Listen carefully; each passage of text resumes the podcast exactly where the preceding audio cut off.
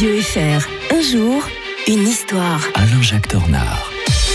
Bonjour Alain-Jacques Tornard. Bonjour Mike.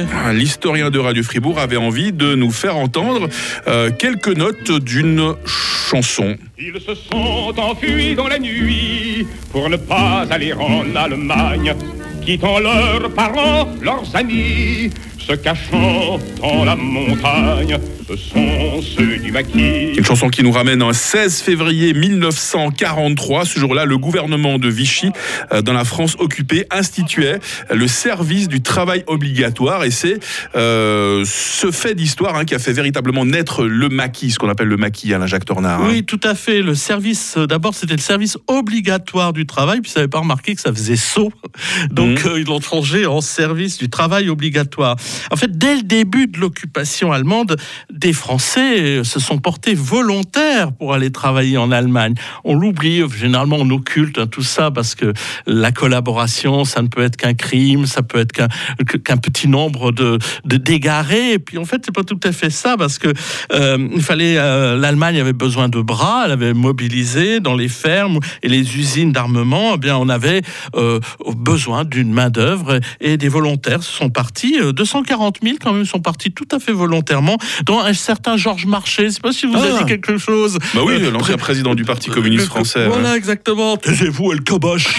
ça te de ça ah, il, avait la langue bien pendue. Hein. Oui, sauf que ces travailleurs euh, volontaires ne suffisent pas à colmater les manques de main-d'œuvre conditionnés par la mobilisation après Stalingrad, la guerre totale que décrète Goebbels en début 1943, après le drame de Stalingrad que nous avons évoqué il y a quelques semaines. Et donc Fritz Saukel, responsable de l'emploi dans le Troisième Reich hitlérien, presse le gouvernement de Vichy de lui fournir 350 000 travailleurs.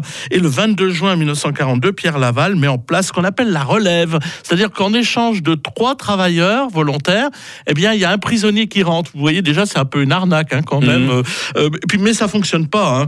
Euh, mais c'est quand même le seul gouvernement euh, européen qui ait livré ses travailleurs à l'Allemagne. hein. Et bon, euh, on- le travail obligatoire est instauré donc en février 43. Euh, les hommes de 21 à 23 ans, célibataires, euh, eh ben, euh, sont, doivent s'engager pour une période de deux ans, sont logés sur place dans des camps en- de travail en, en- en Allemagne. Le gouvernement de Vichy, d'ailleurs, élargit le STO aux femmes et aux enfants Mmh. de 18 à 45 ans et aux hommes de 16 à 60 ans en 1944, au début 1944. Et on comptera jusqu'à 650 000 départs au titre de, du STO. Mais justement, cela va alimenter euh, le maquis parce que beaucoup de gens vont Mmh. refuser hein, et 200 000 réfractaires. Et c'est pour ça qu'ils ont. euh, Ouais, cette chanson, elle est née comment en fait elle en fait, c'est en 1944, le musicien Francis Chagrin et Maurice Van Mopes, euh, qui sont à Londres, deux Français libres, euh, décident de, co- de composer un, un chant pour le maquis. Ce Mm. sont ceux du maquis, ceux de la résistance. Ah, je préfère presque votre version à celle qu'on a entendue à l'instant, la version studio. hein. Alain Jacques Tornard revient demain. Demain, nous serons le 17 février. On va revenir en 2008 avec le Kosovo euh, qui se proclamait indépendant. Bonne journée, Alain Jacques Tornard. Bonne journée à tous.